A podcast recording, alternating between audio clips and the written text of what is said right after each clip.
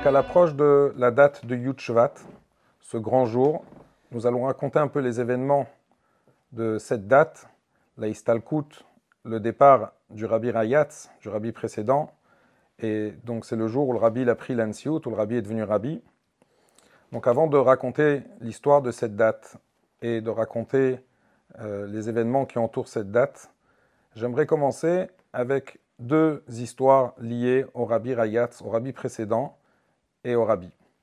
La première histoire, c'est l'histoire d'une jeune fille qui se rapprochait à Torah et Mitzvot, qui se rapprochait au judaïsme. Elle fréquentait un certain Bet Rabad en Amérique.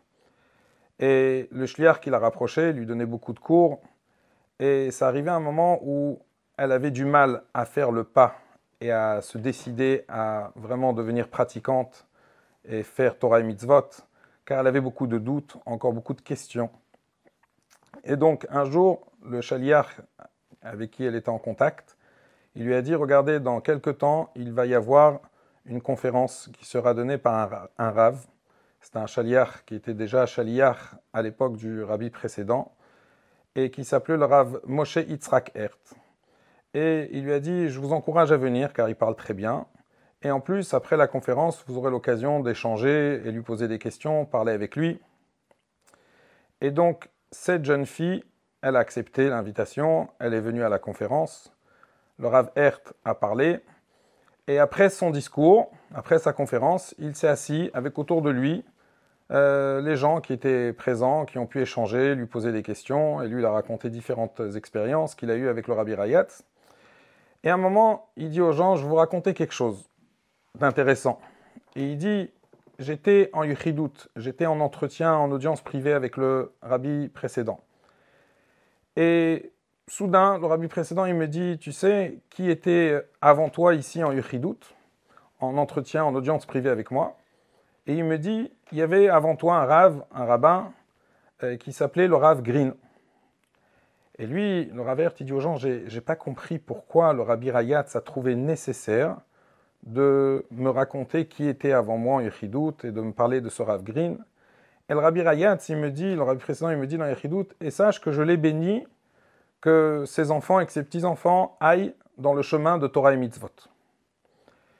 Et il dit, il raconte aux gens qui était ce Rav Green en question. Il dit c'était un Rav orthodoxe en Amérique qui a beaucoup œuvré, qui a beaucoup fait pour euh, les enfants des rescapés de la Shoah après la guerre. Et pour cette activité qu'il entreprenait, il a voyagé en Europe à la rencontre de ses enfants, il allait dans les orphelinats, etc. Et il raconte que ce Rav Green, une fois, lorsqu'il était en Europe, il a rencontré un enfant qui avait perdu toute sa famille après à la guerre et qui était seul. Il a eu beaucoup de peine pour la situation, pour la situation dans laquelle se trouvait cet enfant. Et euh, il s'est tourné vers l'enfant, le Rav Green, il lui a dit Dis-moi quelque chose que je peux faire qui pourrait te faire plaisir. Et là, cet enfant lui dit au Rav Green Si tu me payes et tu me donnes la possibilité de voyager chez mon rabbi, qui était à l'époque le rabbi précédent, à New York, c'est la, plus belle chose que tu pourrais faire pour moi. Et ce Rav a été très très touché de voir qu'un enfant à qui il reste absolument rien dans sa vie, qui a tout, tout perdu, et la seule chose qui le concerne, c'est le fait de pouvoir aller à la rencontre et voir son rabbi. Et il s'est dit que certainement son rabbi doit être un, grand homme, un juif kadosh. Et donc c'est, ce qui l'a amené à aller rencontrer le rabbi Rayat, le rabbi Yosef Yitzhak, le rabbi précédent. Et il dit voilà, donc le rabbi Rayat me raconte que ce Rav Green était en entretien privé avant moi chez lui et il me dit la bracha qu'il lui a donnée pour que ses enfants et ses petits-enfants aillent dans le chemin de Torah Mitzvot. C'était une chose qui n'était pas gagnée à l'époque en Amérique. Et à un moment, dans la salle, dans le Bet Rabad, on entend quelqu'un qui pleure. Et là, on s'aperçoit que c'est cette jeune fille en question qui, est en train de pleurer. Et lorsqu'on s'est tourné vers elle, on lui a demandé pourquoi elle pleure. Elle a dit Parce que sachez que je suis une petite fille de ce Rav Green. Et euh, là, le Rav a eu un peu l'explication, l'interprétation pour laquelle le Rabbi Rayat lui avait parlé de ça. C'était un signe clair. Et euh, bien sûr que cet épisode l'a beaucoup touché, que c'était une occasion pour elle pour faire le pas décisif pour revenir à la tchouva.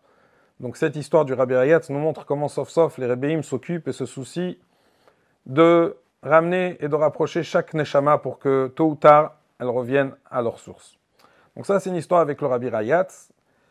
Et j'aimerais raconter une petite anecdote qui s'est passée avec le Rabbi.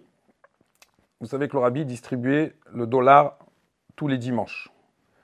Ça a commencé en 86, en Tafshin Memvav, euh, le jour de Yudef Nissan, l'anniversaire du Rabbi. Et depuis cette date-là, tous les dimanches, le Rabbi distribuait pendant des heures, comme on le sait tous, les dollars pour des brachot.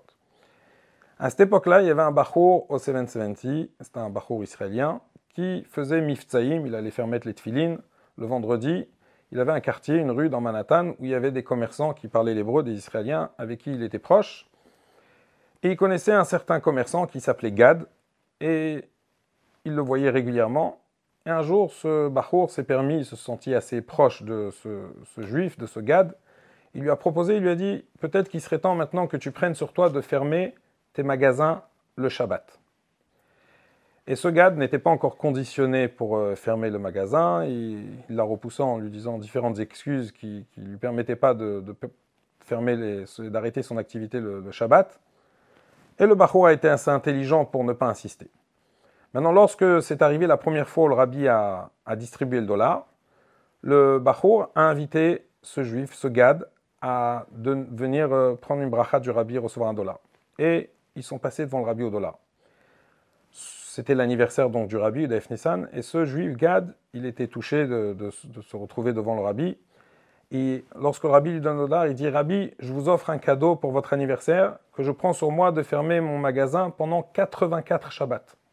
84 Shabbats pour les 84 ans du rabbi. Et le rabbi lui dit un. Alors là, il répète, il dit Rabbi, je vous offre, j'offre pour le rabbi 84 Shabbats dans lesquels je vais, fermer mon, je vais arrêter mon activité. Et à nouveau, le rabbi dit ah, comme si le rabbi n'avait pas entendu. Et là, il, a compris que quelque part, le rabbi, il attendait quelque chose d'autre de lui.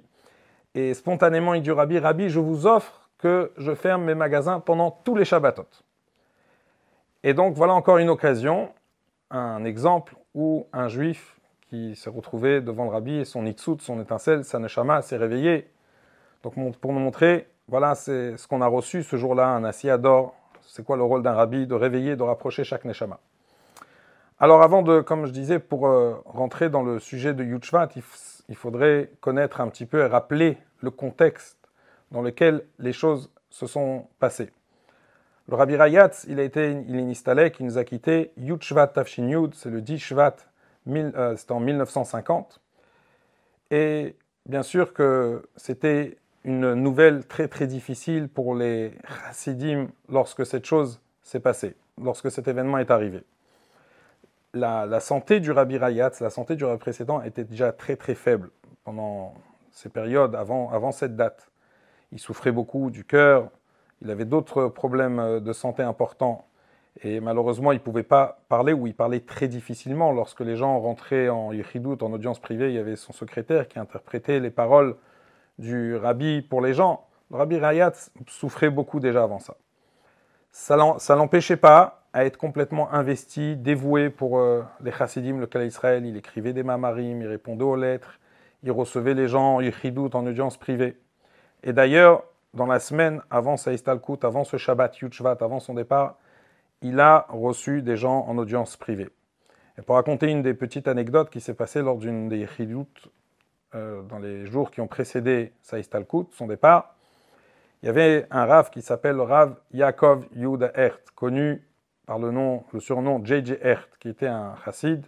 C'est celui, pour ceux qui voient souvent les, qui sont familiarisés avec les vidéos du Rabbi, qui animait les kinusim des enfants en présence du Rabbi au 770. Et lui, il connaissait un couple de, gens dont la femme était malade, elle souffrait beaucoup et elle ne pouvait pas avoir d'enfant. Et les parents avaient essayé les différentes euh, démarches, ils avaient fait les différentes démarches au niveau des docteurs et pour pouvoir euh, trouver des solutions, mais malheureusement les docteurs ne leur ont pas donné d'espoir. Et donc ils ont décidé euh, d'adopter un enfant. Et lui, quand il a vu qu'ils ont baissé les bras, il leur a dit non, non, il ne faut pas baisser les bras, je veux vous amener chez le rabbi Rayat, chez le rabbi Yosef Yitzhak. Et donc, dans les jours qui ont précédé les Stalkut, c'était le dimanche d'avant, ils sont rentrés en Yechidout accompagnés du, du Rav Ert, ils ont donné leur euh, lettre au rabbi Rayat. Et là, le rabbi Rayat, il, leur dit qu'est-ce qu'ils ont dit les docteurs? Et ils disent que, ils ont répondu que les docteurs ont dit qu'ils n'auront pas de possibilité d'amener des enfants au monde. Et le rabbi Rayat, on raconte que le rabbi Rayat a rigolé. Il a rigolé et il a dit Je vous bénis, que Dieu vous donne, euh, que vous ayez des enfants, que Dieu fasse que vous ayez des enfants qui sont en bonne santé. Et le Rav Hert, qui les a accompagnés, raconte qu'ils ont eu trois enfants. Trois enfants qui ont très bien grandi, des juifs roum. Donc voilà, ça c'est un petit épisode d'une bracha et on montre le souci et l'aide que le Rabbi Rayat a apporté à des gens dans les jours vraiment euh, qui ont précédé Saïs Talkut, son départ dans ce monde-là de ce monde-là. Le Rabbi Rayat, donc comme on a dit, il a été nistalek Shabbat matin Yuchvat. La veille de Shabbat, il a édité, il a, fait, il a publié un Mahamar, un discours chassidique, connu sous le nom de Bati Legani, on en parlera. Et ce Mahamar, il l'a édité en l'honneur de deux dates. C'était pour la date de Yuchvat, qui tombait ce Shabbat, et Yud Gimel Shvat, le 13 Shvat, le 10 Shvat, le 13 Shvat. Le 10 Shvat, était le jour de l'Aïstalkout de sa grand-mère, la rabbinite Rivka, une grande sadéquette. C'était la femme du rabbi Maharash. Elle nifteret en Tavrechaïn Dalet, 1914. On raconte que le, rabbi Rayat était en sa présence lorsqu'elle a quitté ce monde et qu'elle a prié, elle a demandé un sidour et elle a fait shacharit, elle a fait euh, shema et la amida. Et après, elle lui a rendu le sidour, elle lui a dit merci pour ton effort. Et il a été reposé le sidour et euh, quand il est revenu vers elle, elle avait déjà quitté ce monde. Et donc c'était Yutshvat Tavreshain Dadet en 1914 qu'elle avait quitté ce monde. La, deuxième date pour laquelle il a sorti ce Mahamar, c'est Yud Gimel Shvat. C'était en Tafshin Bet en 1942, l'Aistalkut, le départ de sa mère, la rabbinite Shtanasara, la femme du Rabbi Rachab. Et d'ailleurs, on raconte aussi que quand elle a été Nistaleket, c'était un Shabbat, c'était Shabbat Parashat Beshalach, le jour où on lit la, Shira à dans la Kriyat Torah. Et elle a dit euh, aujourd'hui on va lire la Shira, la tfila doit être différente. elle a prié, elle a commencé à faire cette fila, et lorsqu'elle est arrivée au passage de Nishmat Kolchai, elle a quitté ce monde quand elle avait encore le sidour dans ses mains. Donc voilà, deux grandes sadéquettes, la grand-mère et la mère du Rabbi Rayatz, et en l'honneur de ces dates, Yud et Yud Gimel Shvat, il a édité ce Mama, Bati le Chotikala. Et donc les Chassidim, les Bachurim, vendredi soir, Shabbat matin, ils étudient le Mahamar, on remarque que dans l'introduction, là où il y a le nom du rabbi Rayatz, Kvod Dushat Admor Shlita, Shlita, ce sont les initiales de Shlita, ce sont les initiales de chez Ichye, le Yamim, Tovim, Amen. Il manquait le Yud. C'était une erreur d'impression. Donc, les, Bachurim, Chassidim étudient le Mahamar. Shabbat matin, à 7h15 du matin, Rabbi Rayatz, qui était dans son appartement 770 au premier étage en haut, il a demandé qu'on l'amène dans son bureau, dans son Cheder Aïchidut. On connaît comment a l'air le Cheder Aïchidut du précédent avec toutes les bibliothèques autour, les Sfarim. Donc ils l'ont amené dans cette pièce et on dit qu'il a observé les Sfarim, il a observé la pièce comme si désespérément il cherchait quelque chose. Il est resté là-bas quelques instants et après il a demandé qu'on l'accompagne à nouveau, qu'on l'amène dans sa chambre pour se reposer. Vers 7h40, il a, eu il a fait un malaise. A priori, il s'agissait d'une crise cardiaque. Il a fait un malaise euh, très fort, très fort malaise, et euh, ils ont tout de suite fait intervenir les docteurs, qui ont donné des piqûres, deux piqûres, et qui n'ont pas aidé. Et ils ont, comme sa respiration devenait pénible et difficile, ils ont fait amener des ambulances, qui ont amené de l'oxygène. C'était toute une grande panique. Et il y avait les docteurs qui intervenaient. En bas, il y avait des Bachourim qui ont entendu ce qui se passait. Ils ont commencé à dire Tehilim pour le Rabbi Rayatz. Et donc, ils ont essayé beaucoup de ranimer le rabbi précédent. Mais malheureusement, vers 8 heures, un peu avant 8 heures, il y a eu Saïs Talkut. Il a quitté ce monde, si on peut dire comme ça.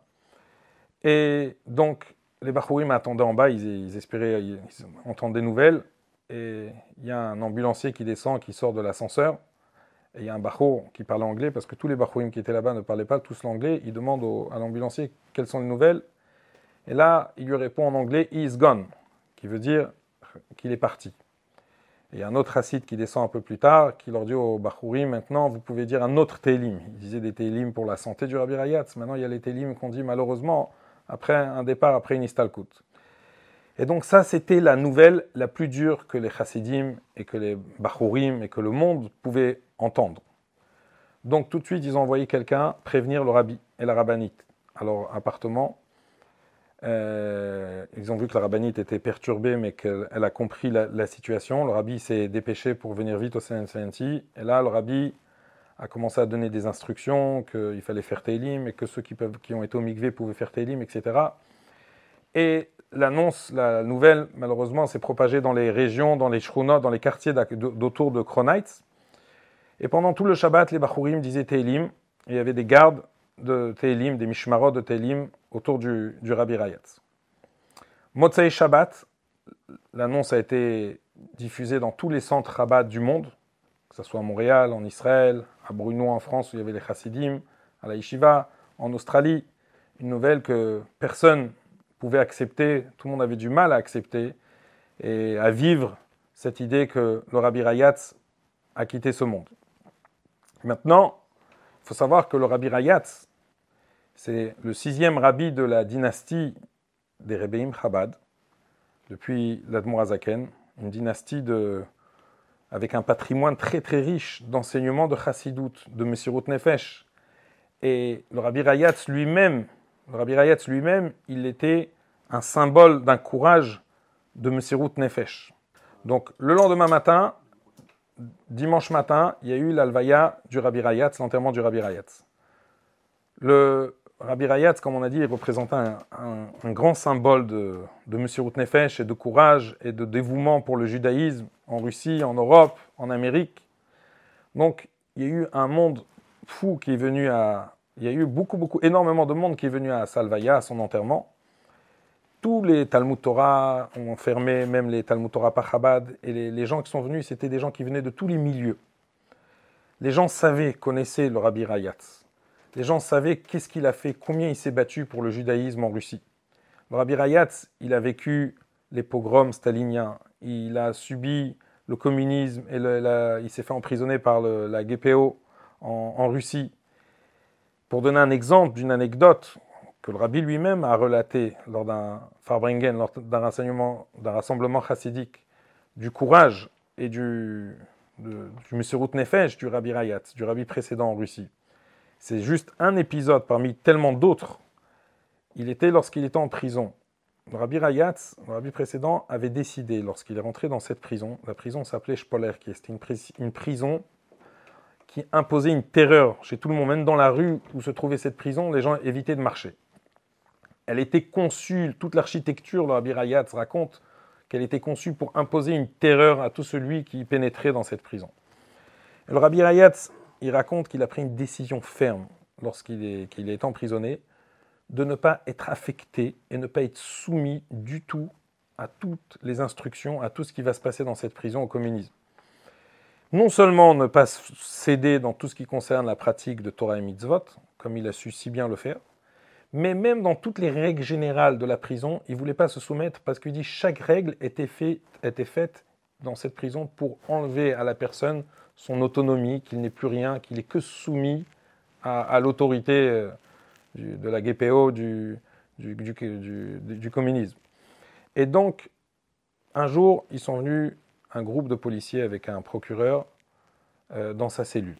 Et ils lui ont dit rabbi, rabbi, levez-vous car on va, on va vous annoncer quelque chose. Et les règles dans la prison, elles étaient, elles étaient que quand on annonce quelque chose à un prisonnier, il doit se lever.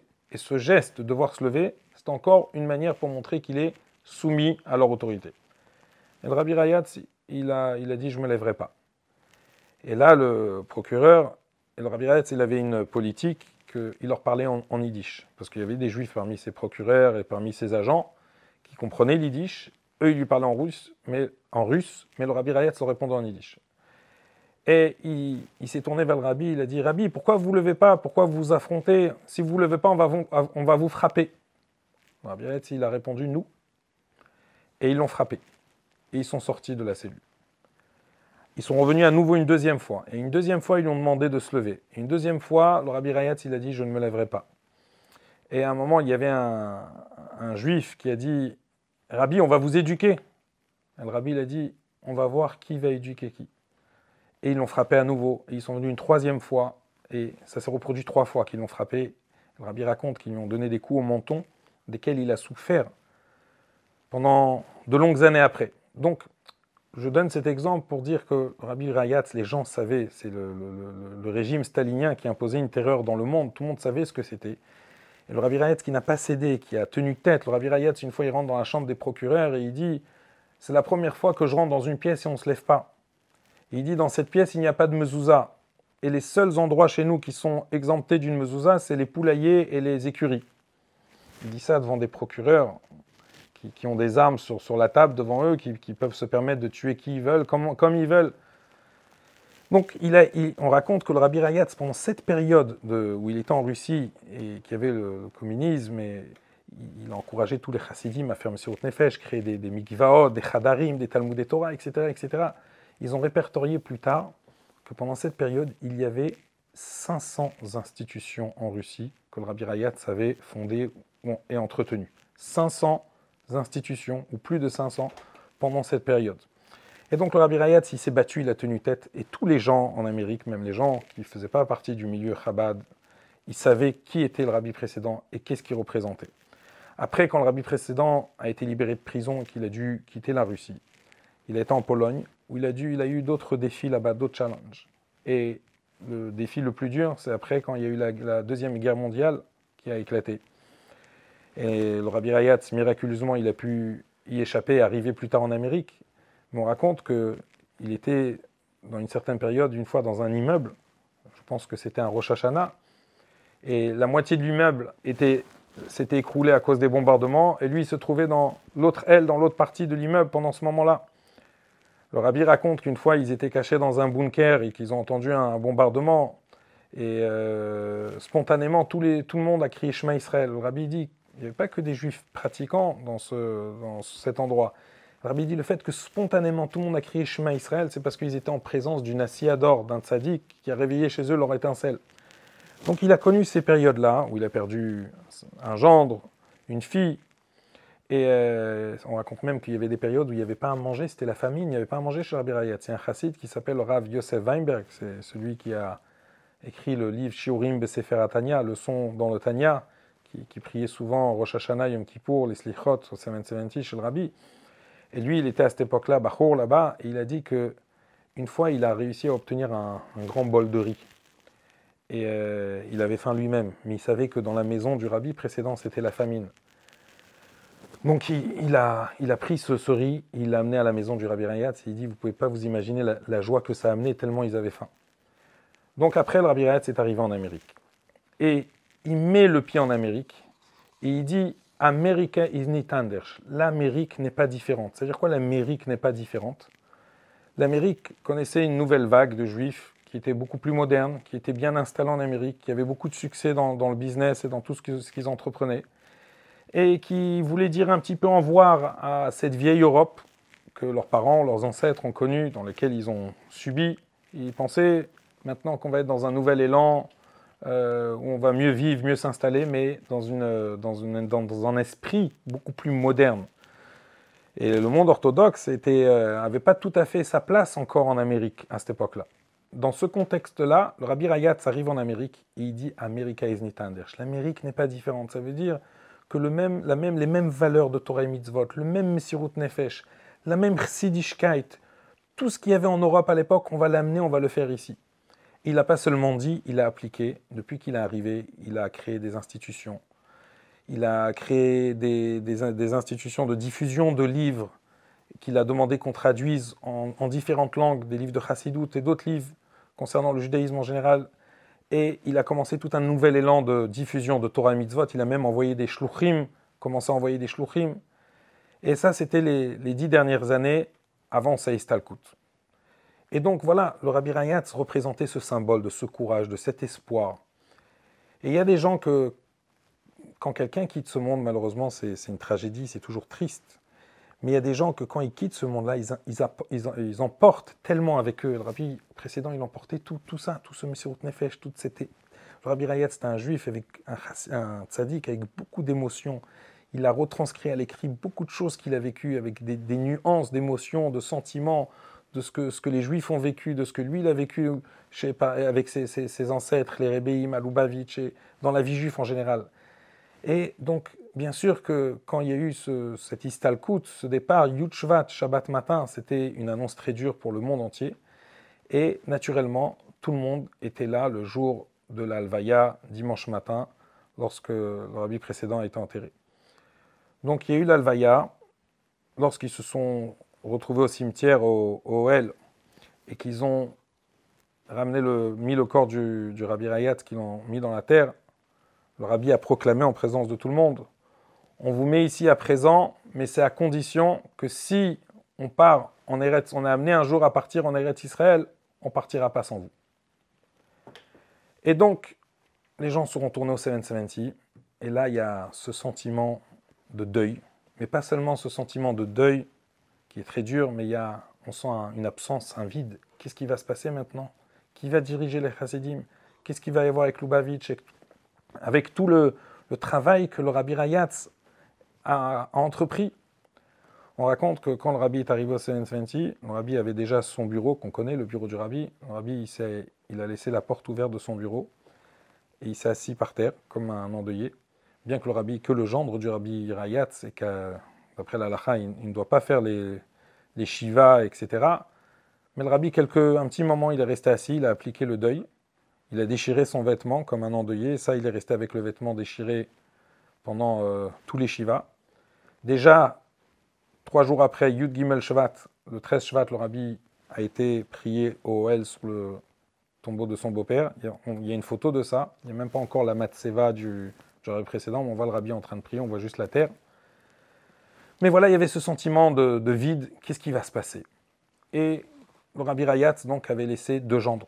Il avait un, gendre qui s'appelait, euh, un troisième, qui s'appelait Rav Menachem Mendel Orenstein, qui, qui était qui déporté, qui a été tué dans les camps de concentration.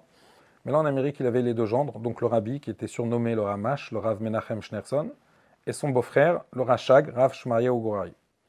Maintenant, le rabbi, malgré qu'il était, bien qu'il était à la tête de toutes les institutions, il était actif dans toutes les, ce que son beau-père entreprenait, tout ce que le rabbi Rayatz entreprenait, mais le rabbi était quelqu'un de très réservé. Pour tous les gens qui l'ont connu à l'époque, j'ai connu quelqu'un qui était dans la même classe que le rabbi à Paris. Et euh, on a amené euh, Jem, euh, qui ont filmé son témoignage. Mais parmi les choses qu'il a dit, ce qu'il a retenu, c'est que le rabbi était quelqu'un de discret, de nature et de réservé. Et comme ça, le rabbi était à New York, à New York, très discret, très réservé. Mais plus le temps avançait, plus les gens observaient le rabbi, et plus les gens qui, le voyaient, ils remarquaient qu'ici on avait quelque chose de différent, qu'ici on avait quelque chose de spécial, Ici, on avait quelqu'un avec doté d'autres qualités particulières. Et naturellement, les yeux de tout le monde étaient tournés et dirigés vers le rabbi, en espérant et en demandant que le rabbi prenne la Nessiout, continue le travail du rabbi Rayatz et devienne le septième rabbi de la dynastie des rabbis Chabad.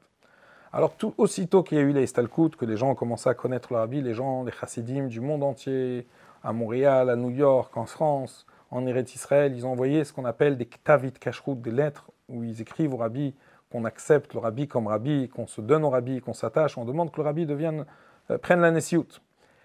Mais le rabbi refusait de la manière la plus ferme et de la manière la plus catégorique. Le rabbi était celui, comme on a dit, qui était à la tête de différentes institutions. Le rabbi donnait des conseils, recevait des gens, le rabbi était celui qui prenait la parole dans les Farbringen en général, dans le Shabbat, Shabbat Mvachim, dans les dates chassidiques. Mais le rabbi refusait de manière la plus catégorique de prendre l'ansiout. Le rabbi ne disait pas de Mahamarim, le rabbi disait des sichot, mais il ne disait pas un Mahamar avec le ton d'un Mahamar, que c'est ce qui détermine un rabbi qui peut dire des Mahamarim de chassidut. Ça, le rabbi ne donnait pas. Maintenant, petit à petit, au fur et à mesure que l'année elle avançait, l'année de Tafshin de l'année de la du Rabbi c'est qu'on s'approchait du Yortzeit en Tafshin d'Aleph du, en 5711 euh, du, Rabbi du, premier Yortzeit du Rabbi Rayat, on sentait de plus en plus qu'il y avait des signes que le Rabbi allait finir par accepter de devenir Rabbi. Un épisode qu'on raconte, c'était que il y avait un, un chassid qui s'appelait le Rav Mir Ashkenazi, qui était à New York à cette époque-là. Lui, c'était un chassid qui était Rav de la Keila Chabad, qui était à Shanghai avant la guerre. Et il était à New York. Et lui, il a reçu d'une manière ou d'une autre un, manuscrit du Rabbi Rayatz qu'il possédait, dans lequel il y avait une sikha, un discours chassidique du Rabbi Rayatz, et dans laquelle était raconté quelque chose d'intéressant lié au fait que le rabbi devait prendre la Nessiout, et il l'a donné au rabbi. Qu'est-ce qui était raconté dans ce, manuscrit? Il était raconté qu'il y avait un chassid qui s'appelait Rav Nechemia de Dubravna. C'était un chassid de l'Admoazaken, puis plus tard un chassid du Admour Tsaï, deuxième rabbi de Lubavitch. Il était chaver, il était ami, il étudiait avec le Tzemar Tzedek. Lorsque il y a eu le départ, la Istalkou du Admour Tsaï, et qu'après le Tzemar Tzedek est devenu le, a pris et est devenu le troisième rabbi de la dynastie Chabad, lui, il n'est pas venu chez le Tzemar Tzedek. Et un jour, il a rêvé que l'Admorazaken lui apparaît et lui dit Pourquoi tu n'as pas de rabbi? Et il dit Où, dois-je y aller? Il répond à Admorazaken. Admorazaken lui dit Va Lubavitch. Il lui dit Menachem ze yenachameno ba'ove ou ba'atid. Il lui dit Menachem, en faisant référence au Tzemar Tzedek, qui s'appelait Menachem Mendel, c'est lui qui nous consolera au présent et au futur. Et naturellement, quand il a eu cette instruction, ce chassid, Rav Nechemia, du rabbi de l'Admorazaken, il a été à Lubavitch. Et donc, ce chassid, Rav Mir Ashkenazi, il avait ce papier où il y avait, et il a donné au rabbi en lui faisant référence, voilà, c'est marqué clair, mais Nachem nous consolera au présent et au futur. Le rabbi, il a pris le, manuscrit, il a remercié. Un deuxième épisode, on raconte, toujours lié avec ce Rav Mir Ashkenazi, c'est que lui, pendant qu'il était à Shanghai, ses parents étaient en Israël. Son père s'appelait Rav Zalman Ashkenazi, il était en Israël. Et euh, ses parents ont hébergé pendant une longue période, quelques mois, le Admour de Belz, qui s'appelait Rabbi Aaron de Belz. C'est le précédent rabbi de Belz, qui était à Yerushalayim, et qui après a déménagé, qui habitait à Tel Aviv. Mais pendant une période, il demeurait, il habitait dans leur appartement parce qu'ils n'avaient pas d'enfants, ils avaient de la place, et ils ne se sont pas fait sentir, ils se sont mis complètement de côté pour le laisser euh, pouvoir euh, accueillir les chassidim, etc., pendant quelques mois dans, leur maison à Yerushalayim. Avant de quitter le Hadmon de Belz, le Hadmon de Belz a eu l'occasion, c'est toute une autre histoire, de rencontrer le rabbi euh, en Allemagne, à Berlin. Mais avant de quitter et déménager, quand lorsqu'il est parti pour aller à Tel Aviv, il les a remerciés pour les avoir, l'avoir hébergé. Il leur a dit Qu'est-ce que je peux faire pour vous remercier? Et eux, ils étaient inquiets pour leur fils, donc qui s'appelait le Rav Meir Ashkenazi, qui était à Shanghai. Ils n'avaient même pas de nouvelles de lui, ils ne savaient pas s'il était vivant. Et ils ont parlé de leur fils. Et il leur a dit Dites-lui que quand il vient en Israël, qu'il vienne me voir. Donc, déjà pour eux, on dit que c'était un Balroi Hakodesh, ce, rabbi. Pour eux, déjà qu'il leur dit qu'il vienne me voir, ils ont, c'était un signe pour eux qu'il est certainement vivant. Donc, quand il est venu en Israël, il a été voir le Admour de Belz. Et il lui a demandé, euh, il lui a dit qu'il avait des problèmes, il lui a demandé une bracha pour ses yeux. Il avait des problèmes euh, avec les yeux. Et il lui a dit, je te donne la bracha à trois conditions. Il lui a dit, la première condition, c'est que tu ne bois pas de lait. Tu ne bois plus jamais de lait. La deuxième condition, c'est que tu ne fasses jamais qui douche sur du vin rouge. Et la troisième, c'est que tu n'ailles jamais dans un cimetière. Donc il a accepté et ses yeux ont guéri. Et après, il était à New York. Et un jour, il a donné un pan au rabbi pendant cette année-là où le rabbi refusait de, prendre un un pan, c'est une lettre, un pidion nefesh au rabbi. Le rabbi refusait catégoriquement de, prendre des pannes. Le rabbi lui a dit Va le lire au L de mon beau-père, sur le tombeau de mon beau-père. Et lui, il a dit Moi, je peux pas. Le rabbi lui a dit Pourquoi? Et là, il lui a raconté l'histoire où il a accepté la condition du rabbi de Belz de ne plus aller dans un cimetière. Le rabbi lui a demandé de la raconter encore une fois. Et il a re-raconté.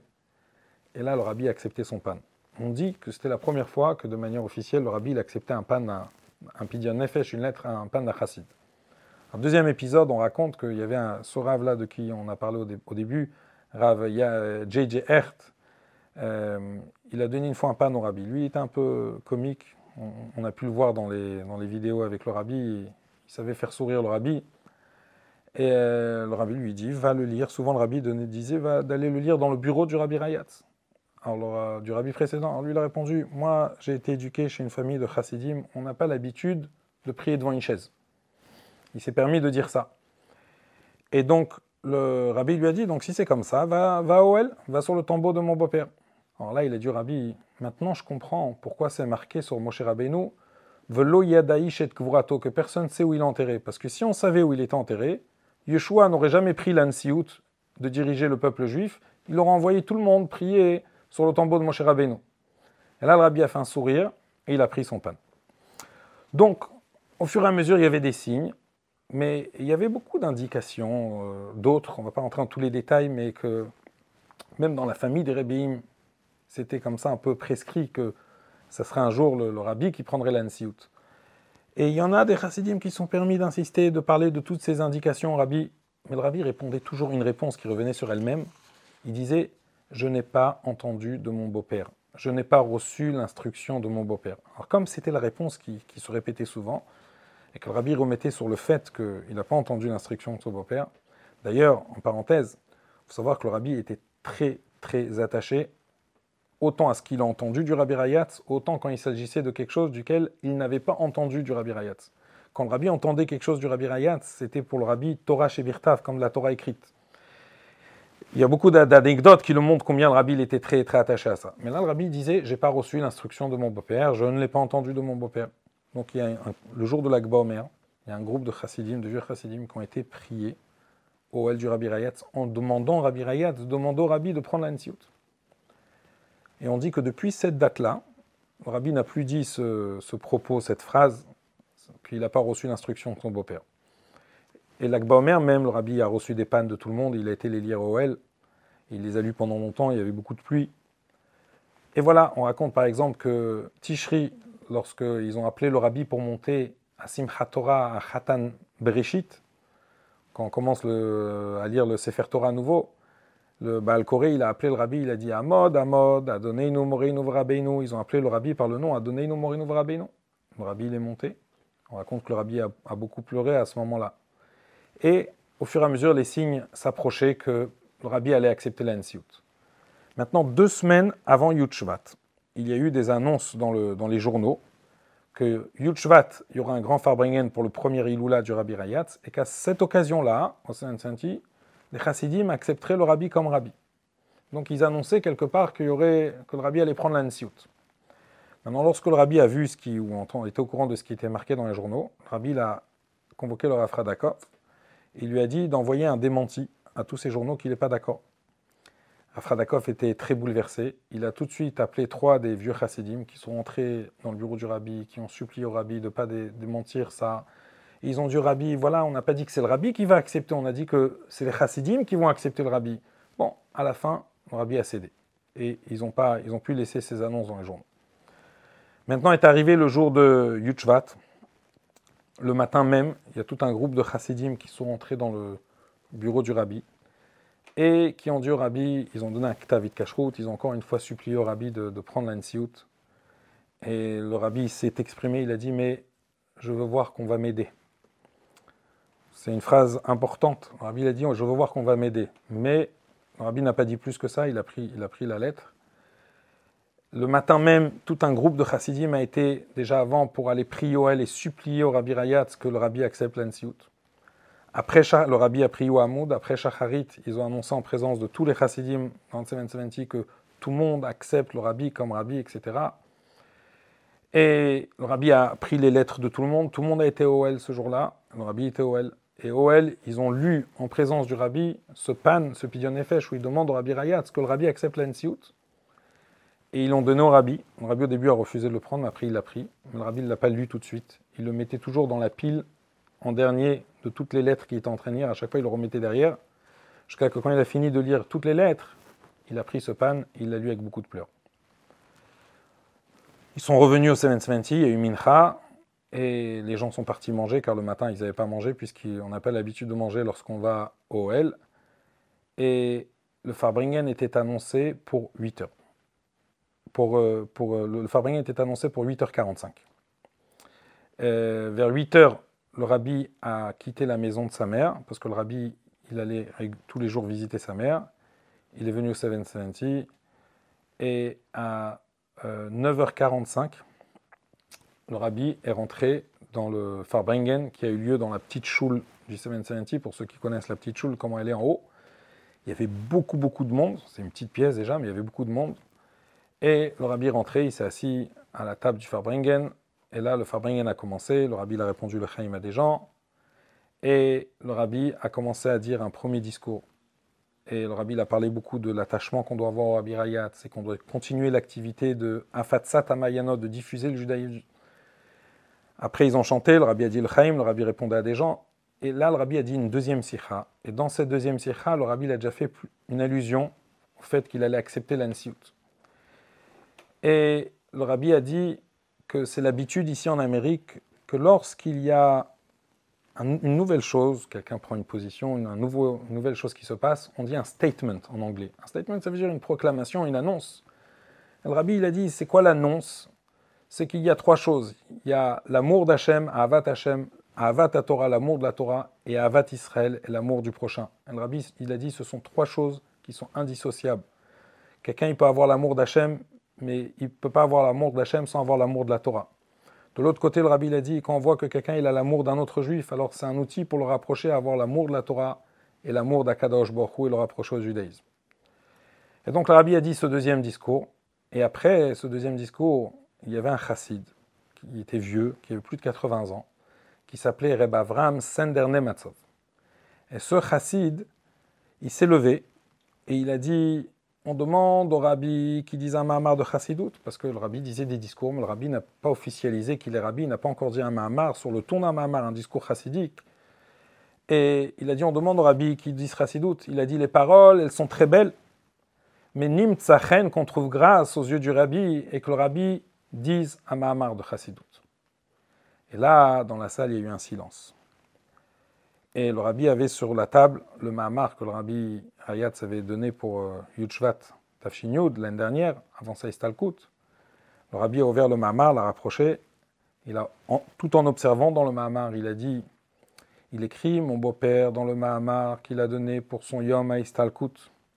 Et là, le rabbi a commencé à dire le Mahamar Bat il gagné à Chotikala c'est un pasouk de Shirachirim dans lequel Shlomo Amelech il dit, Kadosh Baruch il dit, je suis venu dans mon jardin vers ma fiancée la Kala, ça, ça s'est passé à Matan Torah.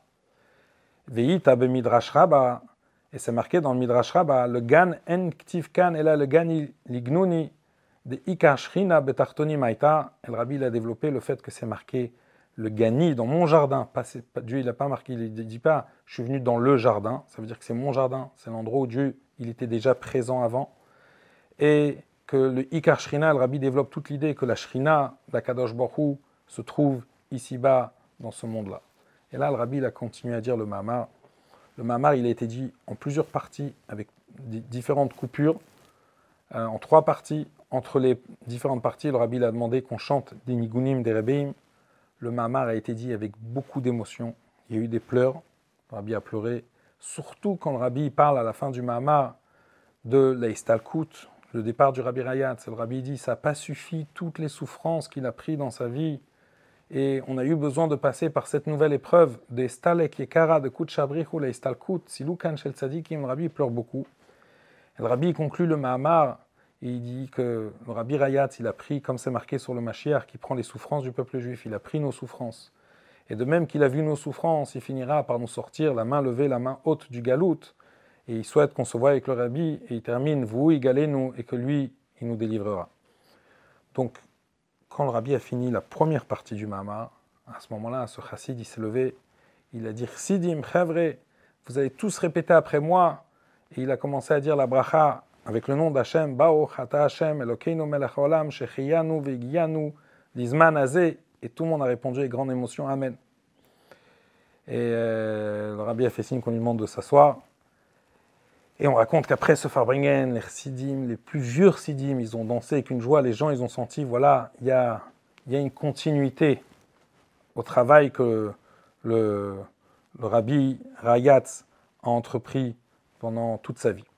Alors après que le rabbi a fini le Mahama, le rabbi a dit un deuxième discours où il a dit aux Chassidim, attention, ça va pas être une situation, on va tout mettre sur moi, c'est un travail que tout le monde devra faire et tout le monde devra aider C'est un peu ce que le rabbi avait dit lorsque les chassidim lui ont donné le pain, il a dit on doit m'aider. Le rabbi a développé plus cette idée, mais le rabbi l'a fait comprendre que autant le rabbi va faire un travail, mais autant c'est quelque part, on peut dire, c'est un gâteau, le travail de préparer la goula, dans lequel Rabbi donne une part à chacun, il demande que chacun participe dans ce travail.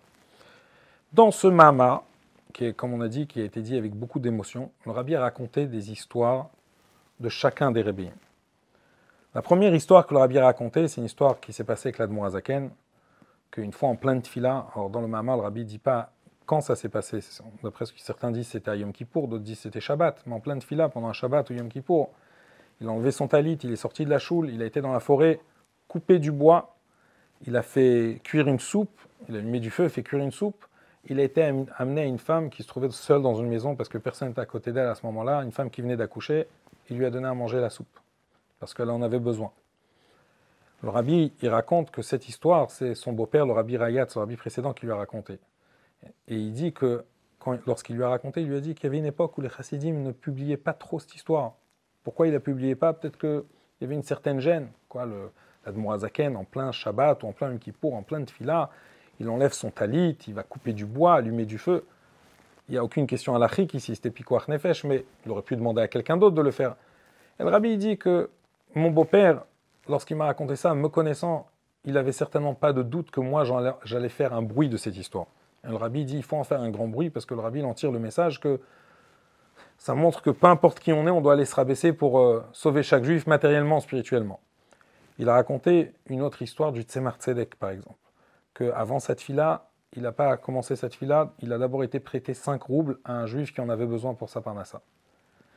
Il a raconté une autre histoire du, rabbi Maharash, qu'il a été à Paris. le rabbi, dans le Mahamar, le rabbi la raconte, Bekitsour, euh, très abrégé, mais l'histoire, elle est que le rabbi Marash, il s'est déplacé d'un endroit où il était en maison de repos. Il est venu à Paris. Il a pris des chambres dans un hôtel qui s'appelait l'hôtel Alexandre, avec quelques-uns de ses chassidim.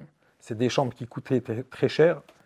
Il a demandé qu'on lui donne des chambres dans l'étage où il y a le casino ou la salle de jeu de l'hôtel. Et à un moment, il a été, il est rentré dans la salle de jeu. Il s'est assis à côté d'un juif qui jouait aux cartes et qui buvait du vin il lui a dit, il lui a mis la main sur l'épaule, il lui a dit, Jungerman, jeune homme, Yain Nesser, c'est me tamtem le mot à le lève, Yain Nesser, sa bouche, le vin pas cachère, sa bouche, le cerveau et le cœur. Sois un juif. Et le rabbi Marash, il retourné dans sa chambre. On raconte qu'à ce moment-là, le rabbi Marash, il était avec beaucoup d'émotion. Et devant les escaliers, dans les couloirs, il y avait des, genres de fauteuils pour porter les gens, pour les monter d'un étage à l'autre. Le rabbi, le rabbi Marash, sa chambre était dans cet étage, il n'avait pas besoin, mais tellement il était dans l'émotion qu'il s'est installé sur le, sur le fauteuil. Et les, porteurs, ils sont venus le porter. Il leur a dit pardonne. Ça, il leur a fait comprendre qu'il n'avait pas besoin. Il est retourné dans sa chambre. Et ce juif-là, hein, il ça l'a touché, il n'a pas été tranquille, le rabbi raconte. Il, il, a été à la rencontre du rabbi Marash. Et le rabbi Marash lui a donné tout un céder de tchouva. Et de lui sont sortis une famille de gens, Yereim, Vecharedim, dans les mots du rabbi, des gens pieux et craignant Dieu. On dit que c'était une famille qui s'appelait la famille Klein, peu importe. Donc le rabbi raconte ces histoires pour montrer la Vat Israël des Rebbeim, de tous les Rebbeim Chabad. J'entendais une fois un mashpia qui disait si le rabbi voulait raconter des histoires qui montrent la Vat Israël des Rebbeim, dans les histoires des Rebbeim, il y a des histoires plus grandioses, plus spectaculaires. Par exemple, que l'Admon Azaken, il s'est marié. Il a reçu une dot qui pouvait lui permettre de vivre de son beau-père.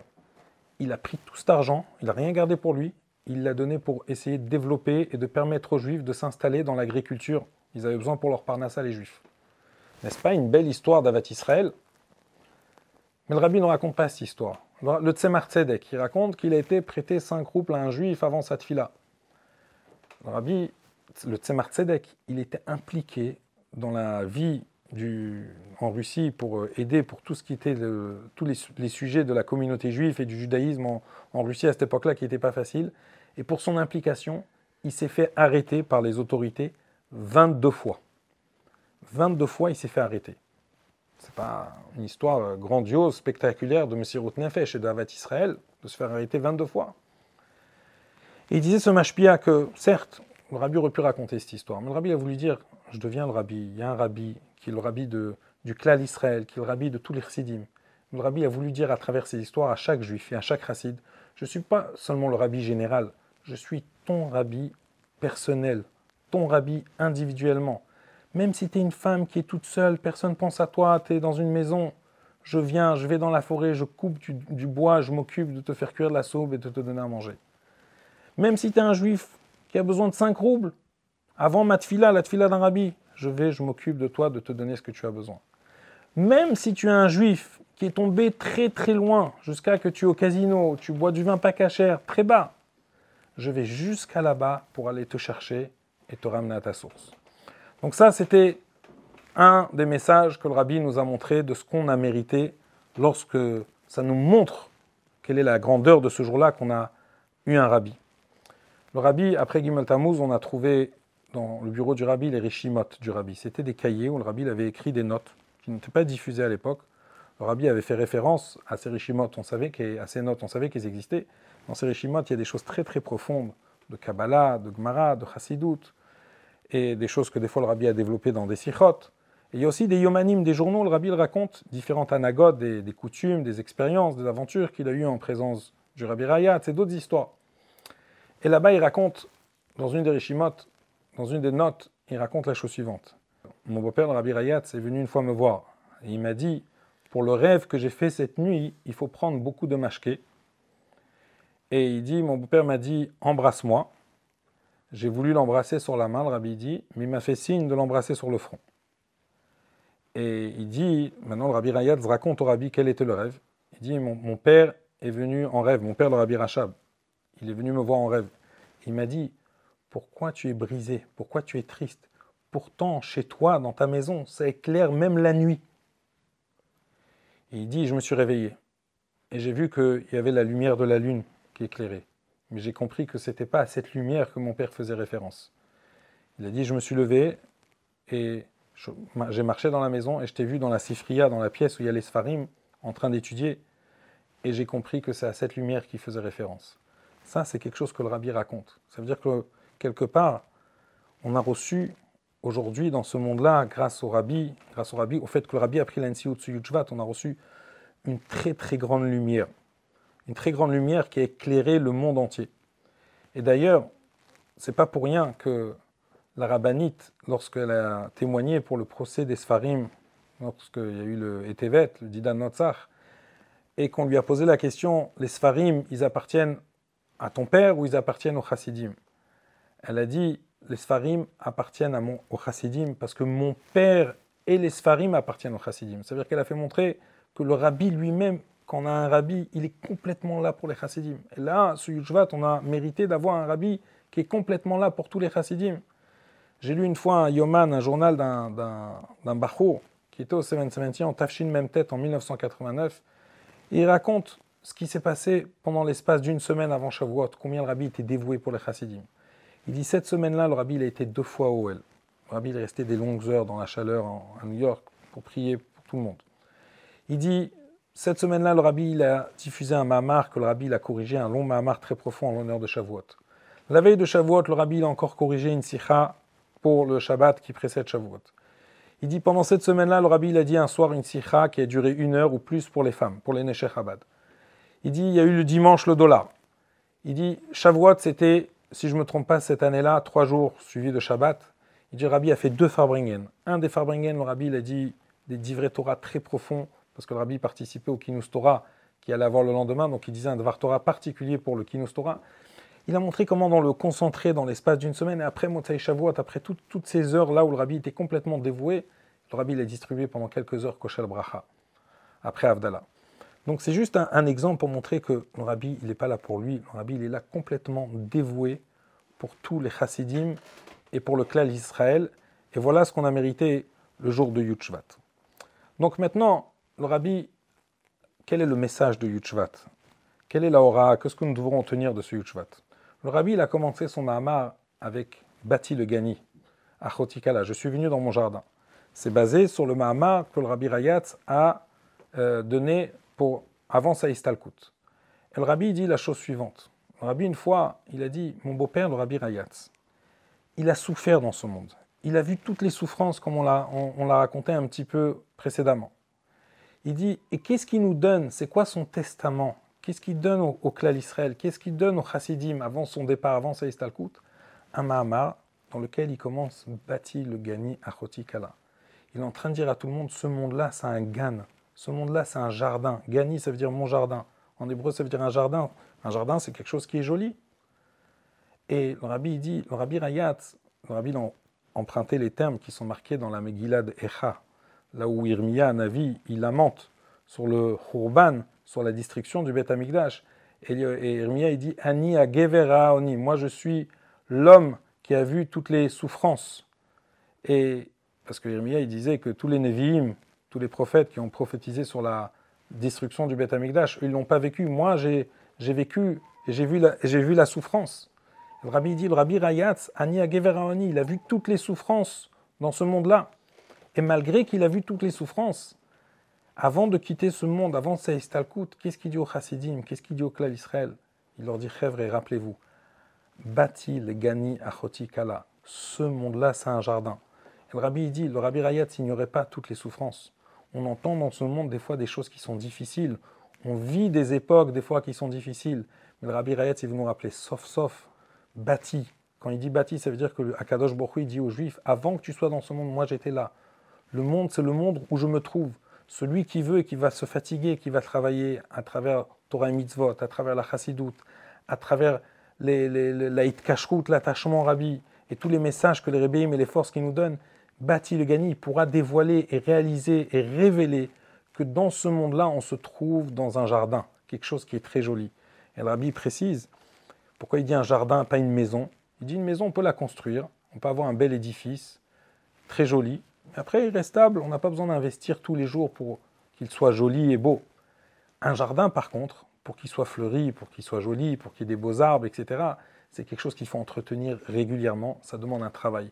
Mais quand on travaille, on investit, on peut obtenir un résultat de voir un très joli jardin. Et ça, c'est le message que le, rabbi nous dit, la tzava, il appelle ça le testament du rabbi Rayat malgré tout ce qu'il y a pu avoir, prenez conscience que celui qui veut, il pourra trouver dans ce monde que c'est un jardin. Et c'est dans cet esprit que le rabbi commence le Mahamar et il explique des Ikar Shrina Betartoni Maïta. Ça veut dire quoi de Ikar Shrina Betartoni Maïta? Le rabbi, il a envoyé des shluchim dans le monde entier. Et le rabbi, il a envoyé des shluchim dans des endroits où avant que les shluchim arrivent là-bas, on n'aurait pas pu imaginer que de ces endroits-là, on peut faire un endroit de Torah Mitzvot, avec une choule, un betrabat, des mosdot, des juifs qui ont fait tchouva. Le rabbi, il est parti avec, une conviction. Ikar Shrina Betartonim Aita. Peu importe ce qu'on voit dans le monde, le monde, c'est la place où réside la Shrina. C'est la place d'Akadosh Baruch C'est comme si des fois quelqu'un il est assis quelque part et quelqu'un d'autre qui lui prend sa place. Lui, il sait que c'est sa place. Il lui dit pas, moi, là, c'est ma place. Donc on peut voir quoi que ce soit dans le monde, toute la matérialité, toutes les épreuves, etc. Ça ne doit pas nous intimider. Ça n'intimide pas. On doit savoir que Bati, le gagné Chotikala, Ikar Shrina Betartonim Aita, que ce monde-là, c'est la place d'Akadosh Baruch Et c'est avec cette conviction-là que le rabbi a permis qu'on fasse tout ce travail et envoyer tous ces shluchim et tout ce travail d'Afatsa qui a été fait, que ce monde-là, c'est la place et l'endroit d'Akadosh Baruch Et cette approche-là, on n'est pas intimidé parce qu'on peut voir dans le monde, par la matérialité du monde, et qu'on vit avec cette conviction que c'est l'endroit d'Akadosh Baruch le rabbi ne l'avait pas seulement par rapport au monde, mais même par rapport à l'approche, au regard, au regard qu'on doit avoir envers chaque juif. Il y a euh, une sikha du rabbi où le rabbi intervient sur une histoire, sur une discussion qu'il y a dans la Gemara. C'est connu que la Gemara demande, c'est dans le traité Ktuvot, Ketsad meragdim difna kala. Comment on doit danser et réjouir la kala? C'est une grande mitzvah de réjouir une kala, les Tanaïm, les Amoraïm. La Gemara donne beaucoup d'exemples comment il s'appliquait pour réjouir une kala. Et la Gemara demande, la Mishnah demande, Ketsad Meragdim, comment on danse devant la Kala, de quelle manière on doit la réjouir? Alors il y a qui disent Kalak Mochei. Ça veut dire quoi Kalak Mochei On va faire des louanges sur les qualités que la fiancée, que la Kala est a. Si elle a des qualités, certaines qualités, belle, intelligente, etc., etc., on va dire, on va, danser, chanter en faisant de des louanges sur les qualités desquelles elle est dotée. Bet si elle n'a pas de qualité, alors on va rien dire. Bet ils disent Kalana Vachasuda. Et Rashi, il explique, c'est quoi kalana vachasuda On n'a pas besoin de parler de ses qualités. Il y a un charme de chesed qui existe sur chaque kala.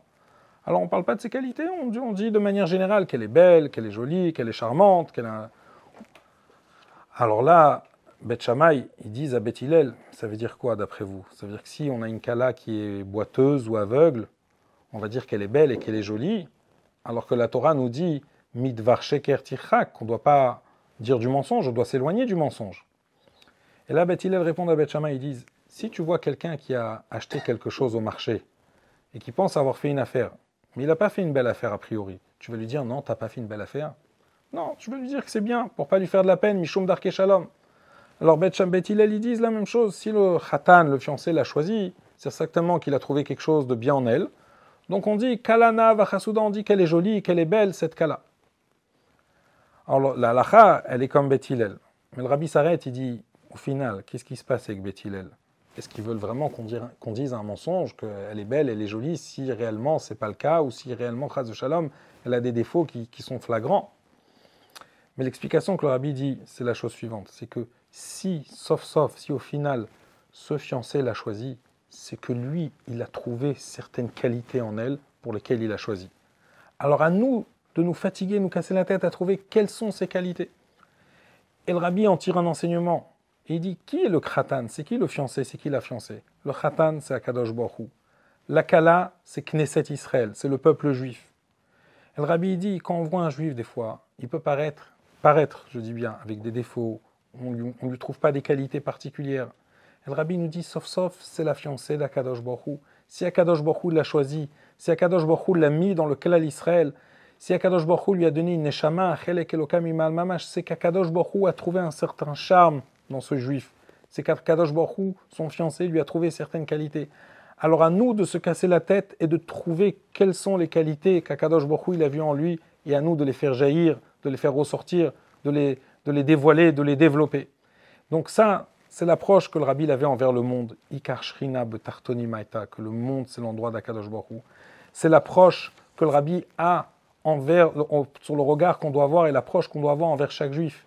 Et c'est avec cette conviction qu'on a pu faire le travail que le rabbi nous a demandé de faire, d'aller à la rencontre et à l'approche de chaque juif pour faire tout le kirouv, le vavot de tous les bénis Israël qui a été fait depuis que le rabbi a pris l'ansiout. Cette approche que le rabbi nous montre qu'on doit voir et ce regard qu'on doit avoir envers le monde et envers chaque juif, pour terminer, c'est aussi une leçon dans l'approche qu'on doit avoir lorsqu'il s'agit du chinour, de l'éducation de nos enfants. On raconte que José Miloublin, qui est un grand sadique, un jour il se promenait dans la forêt, accompagné de ses disciples, de ses chassidim, et à un moment ils ont aperçu un paysan qui était en train de construire une cabane. Et en l'observant, ils ont remarqué qu'il avait une méthode particulière dans sa manière de construire la cabane. C'était une cabane qu'il construisait en bois. Il prenait des tasseaux, il les empilait, les, uns sur les autres. Mais ils ont remarqué que lorsqu'il apercevait un tasseau qui avait une bosse, il cherchait un autre tasseau qui avait un creux pour les emboîter les uns dans les autres. Ou des fois même, il allait creuser dans un autre tasseau pour pouvoir emboîter ce tasseau qui n'était qui pas droit, qui avait une bosse, les uns sur les autres. Et là, le tzaddik, le José Miloublin, s'approche vers ce paysan, il lui dit, mais pourquoi tu, bricoles de cette manière? Pourquoi tu fais pas plus simple? Tu vois un tasseau qui a une bosse, tu, le limes un petit peu, et après tu prends un autre tasseau qui est droit et tu le poses par-dessus. Il lui a répondu, vous ne comprenez pas. Il n'y a pas plus solide pour faire tenir une, maison, pour attacher deux morceaux de bois ensemble, que d'emboîter ce qui dépasse chez l'un dans le creux de l'autre. Et là, le José Miloublin, il s'est tourné vers ses élèves, il leur a dit, vous voyez la, leçon qu'il nous apprend? Il a dit, des fois, on voit son prochain, on voit un autre juif. On a l'impression qu'il a une bosse, qu'il a quelque chose qui ne va pas, qu'il a quelque chose qui n'est pas droit, qu'il a quelque chose qui n'est pas correct dans son attitude, dans son comportement. Et le premier réflexe qu'on a, c'est d'avoir un petit regard négatif et de vouloir aplatir, enlever cette bosse, raboter, limer ça, dire que c'est pas correct. Mais il dit, il n'y a pas plus solide pour rectifier un juif et pour s'unir avec lui que dans un premier temps, trouver la place en nous, creuser en nous, pour trouver la place pour accepter l'attitude et le comportement de l'autre, sa la nature de l'autre. Et à partir de là, on pourra créer un lien et s'attacher avec lui pour encore pouvoir mieux le, rectifier. Ça, ça sera le lien le plus solide. Ça, c'est un exemple qui nous parle beaucoup, et ça rejoint l'approche du rabbi, comment on doit, on doit regarder chaque juif, et d'abord creusant en nous, accepter chaque juif, et qu'il existe, et qu'il a une place. Et c'est aussi une leçon dans notre manière d'éduquer les enfants. Il y a une lettre du rabbi Rayatz, dans laquelle il parle de, une très très belle lettre, dans laquelle il parle de l'éducation des enfants. Et avant de parler de l'éducation, il rappelle le pitgam, le proverbe qui est ramené dans la Yom Yom, à la date du 22 Tevet, de son père, le Rabbi Rachab, qui dit que de même que c'est le devoir d'un juif, pour chaque juif, de mettre les tefilines tous les jours, ainsi c'est le devoir de, pour chaque parent de s'arrêter, de réfléchir une demi-heure tous les jours pour l'éducation de, de, ses enfants, comment pouvoir améliorer l'éducation de ses enfants. Et le rabbi s'arrête dans une sikha et il demande pourquoi, s'il a voulu parler de l'importance de l'éducation des enfants, pourquoi il a comparé spécialement, précisément à la mitzvah des tfilin Il y a beaucoup d'autres mitzvot qui sont grandes, kadosh, importantes, le Shabbat, le lulav, les tzitzit, plein d'autres mitzvot. Pourquoi il, a précisément choisi les tfilin Alors, Le rabbi dit que les tfilin représentent shibud amoar valev, le fait qu'on met les tfilin sur la tête et sur le bras, ça veut dire qu'on doit soumettre les, intellects, les sentiments aux, intellects. Et le rabbi dit qu'il a voulu faire référence, le rabbi Rachab, que le chinour, on ne doit pas le faire qu'avec le sechel, qu'avec la logique. Parce qu'il faut y mettre de l'émotion et du cœur lorsqu'il s'agit de l'éducation des enfants.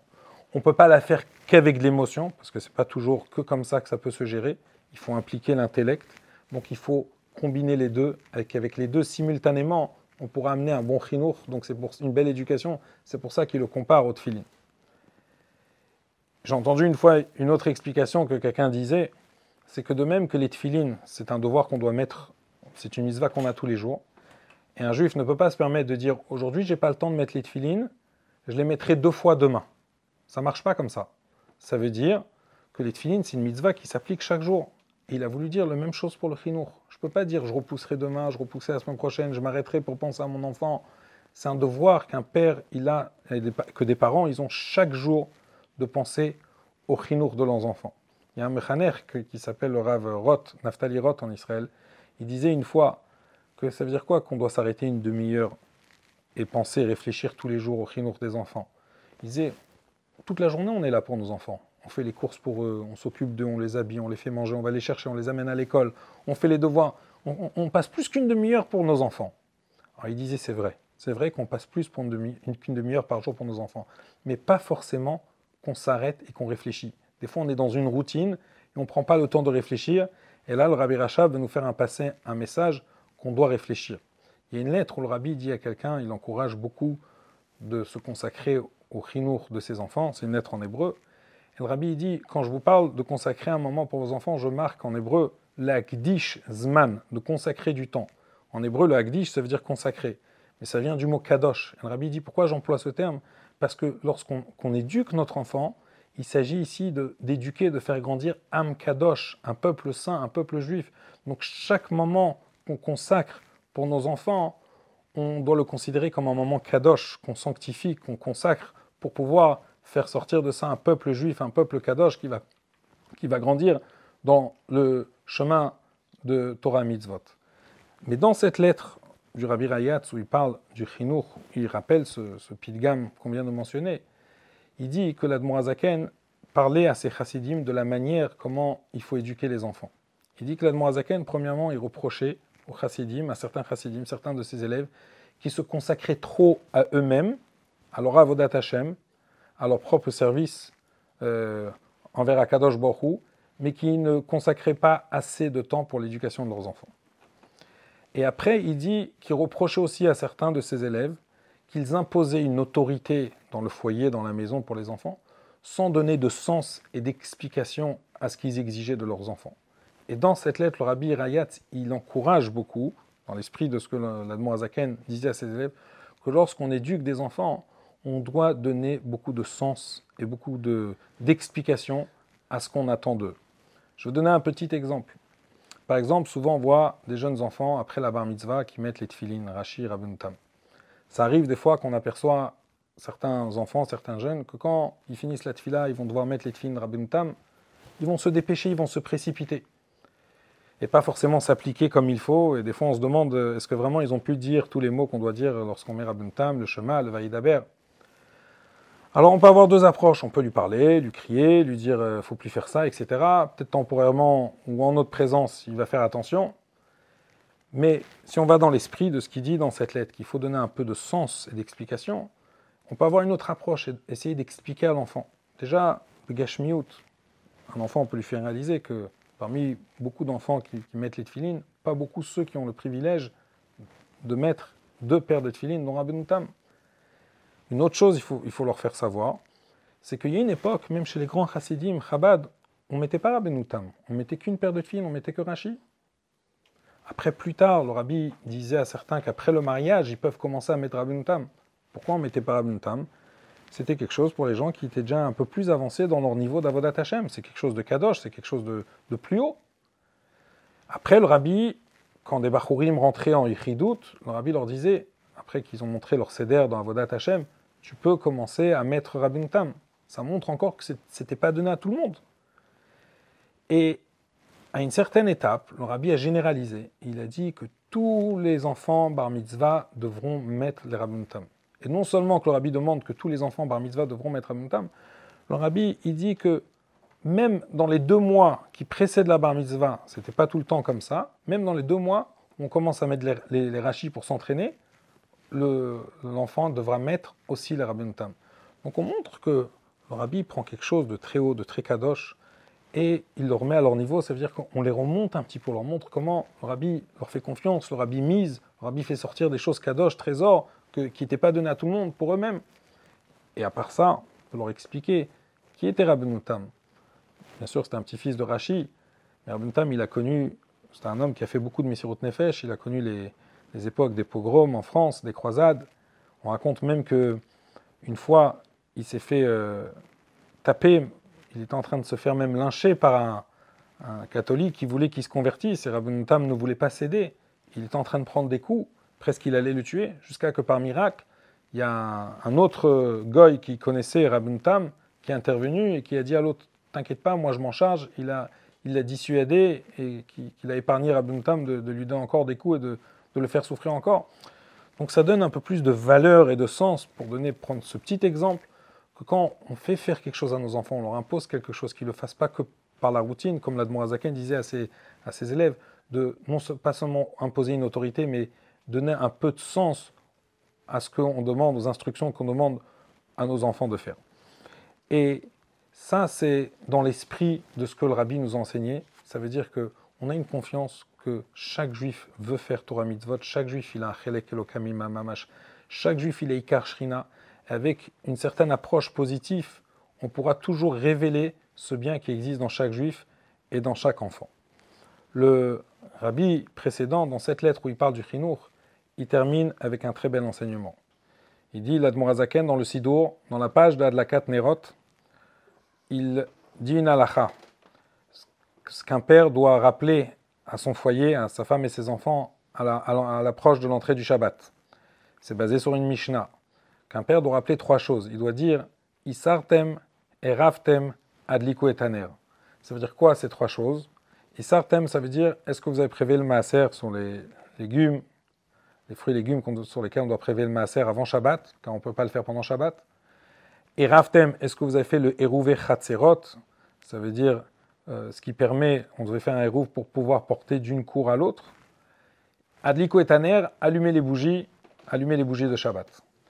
Et il donne un autre sens. il dit, ça veut dire quoi Isartem? Isartem, ça veut dire, vous avez prélevé le maaser, mais ça vient aussi en hébreu du mot Ashirut, Ishartem. Est-ce que vous êtes enrichi? Ça veut dire, quel enrichissement vous avez obtenu pendant la semaine dans l'acquisition de bonnes midotes et dans la réparation d'enlever les mauvaises midotes? Donc le mot Ishartem veut dire vient de richesse. Et rappeler à ses enfants, est-ce que pendant cette semaine vous êtes enrichis? Parce que le but d'un juif, pourquoi il est sur terre, c'est de se travailler et d'avoir des meilleures midotes et des bonnes qualités. Est-ce que vous êtes enrichis, vous avez obtenu des meilleures midotes pendant cette, cette semaine-là Après, il dit Raftem. Ça veut dire, est-ce que vous avez fait le hérouv Mais le mot hérouv, ça veut dire, ça vient du mot en hébreu, le rêve qui veut dire mélanger. Est-ce que dans votre avoda, dans le service que vous avez fait cette semaine, dans tout votre, ce que vous entreprenez matériellement, vous avez iraftem, vous avez mélangé la kavana que tout ce qu'on fait et ce qu'on fait dans la vie de tous les jours, c'est le Shem Shamaim pour la Kavana, pour pouvoir amener la lumière d'Akadosh Borou, la Shrina ici-bas. Et Ravtem, est-ce que vous avez mélangé, est-ce que vous avez impliqué la Kavana, qu'on le fait, tout ce qu'on fait, on le fait le Shem Shamaim? Il dit après qu'il a demandé ces deux choses-là, il dit Adliku et Taner. Là, c'est plus sous forme de question, c'est sous forme de consigne. Adliku et Taner. Là, si vous avez fait vraiment ce travail des Sartem, de Hashirut, de bonne midot, de richesse de bonne midot, d'avoir impliqué la Kavana d'Akadosh Borou dans tout ce qu'on fait, à ce moment-là, on peut Adliku et Taner, on peut faire briller le monde, on peut allumer la lumière. Mishe Tarach BRF Shabbat, celui qui a travaillé pendant la semaine, Yochal Shabbat, il pourra obtenir euh, le manger Shabbat, il pourra obtenir la lumière. Donc ça, c'est le message que le rabbi précédent il nous dit dans cette lettre, et l'approche qu'on doit avoir dans la manière d'éduquer nos enfants. Et cette approche-là, on pourra y réussir et y parvenir, surtout en allant dans l'esprit de ce que le rabbi nous a montré dans ce, dans ce Mahamar de Bati Legani, de regarder le monde comme une place de Ikar Shrina, de regarder chaque juif comme Kalana, Vachasuda, comme s'il a, chaque juif il a son charme, chaque juif c'est la fiancée d'Akadosh Baruch et de même sur nos enfants. Avec cette approche-là, on sera encouragé de, de s'investir davantage, comme il le dit, comme il demande de le faire dans, dans ce de gamme, de s'impliquer, de réfléchir une demi-heure par jour. En général, en réfléchissant, on obtient toujours un meilleur résultat. Alors, il ne faut pas oublier pour conclure que dans ce Mahamar, le Rabbi parle de la septième génération dans laquelle on se trouve et que c'est notre génération qui a le rôle d'amener la shrina, qui veut dire qu'on doit amener la goula, et c'est notre génération qui va mériter de, recevoir, d'accueillir Mashiach. El Rabbi nous a demandé, il nous a rappelé qu'on est à la veille de la venue du Mashiach, qu'on doit se préparer et préparer le monde autour de soi pour accueillir le Mashiach. Ça dure plus longtemps que ce qu'on aurait voulu que ça dure. Alors je vais terminer avec une petite anecdote. Le Rav Binyamin Klein, le secrétaire du Rabbi, qui nous a quittés il y a quelques années, un juif très précieux, un grand chassid. Et il a raconté qu'une fois, il y a une femme d'un certain âge qui est venue chez le rabbi avec sa fille. Et elle a demandé au rabbi une bracha pour sa fille qui, était déjà âgée et qui ne trouvait pas de shidour, qui devait se marier. Le rabbi lui a demandé qu'est-ce que vous faites dans la vie? Elle habitait, je pense, à New Jersey. Elle avait un magasin de vêtements. elle a dit au rabbi, donc elle a un magasin de vêtements. le rabbi lui a dit, est-ce que votre magasin il est ouvert le Shabbat? Alors, répond oui. Le rabbi lui dit voilà, si vous prenez sur vous de fermer votre magasin le Shabbat, vous avez ma bracha pour que votre fille trouve un chidour. Elle n'était pas trop conditionnée à fermer son magasin Shabbat. Elle a dit non, je ne peux pas, etc. Le rabbi reste dans sa position. Il répète si vous prenez sur vous de fermer le magasin le Shabbat, vous avez ma bracha pour que votre fille elle trouve un chidour. Elle n'était pas d'accord. Le rabbi n'a pas bougé de sa position, mais elle n'était pas contente. Elle a dit je ne peux pas fermer, etc. Elle est partie mécontente, elle s'est exprimée aux gens autour d'elle là-bas. Elle a dit Moi, mon père, quand j'étais petit en Pologne, il m'a amené chez des euh, rabbéim, chez des admourim, il donnait des brachot, mais il ne donnait pas de conditions. Bon. Rabbi Yamin disait que malheureusement, elle n'a pas fermé son magasin Shabbat et la fille ne trouvait toujours pas de chidour. Il a dit que quelques temps après, il y a eu des émeutes dans le quartier où elle habitait et il y a beaucoup de magasins qui ont été saccagés, dont le sien. Et comme elle était en fin de carrière, avant la retraite, c'était une occasion pour elle d'arrêter son activité. Elle n'a pas rouvert son magasin à nouveau. Alors Rabbi dit donc le magasin est fermé le Shabbat maintenant. Et la fille, elle a pu trouver un chidour. Alors il a conclu en disant, il a dit comme ça, ce que le rabbi nous demande, ça va finir par se faire. Est-ce que ça va se faire plus vite ou pas? Ça, ça va dépendre de nous. Alors on va souhaiter, Mir qu'on va s'impliquer davantage dans le travail et toutes les oraot que le rabbi nous demande, dans le travail de Ikar Shrina Betartoni Maïta et Mir Tsachem, déjà avant ce Yuchvat, on méritera au dévoilement du Rabbi avec la venue de Mashiach Tzidkenu.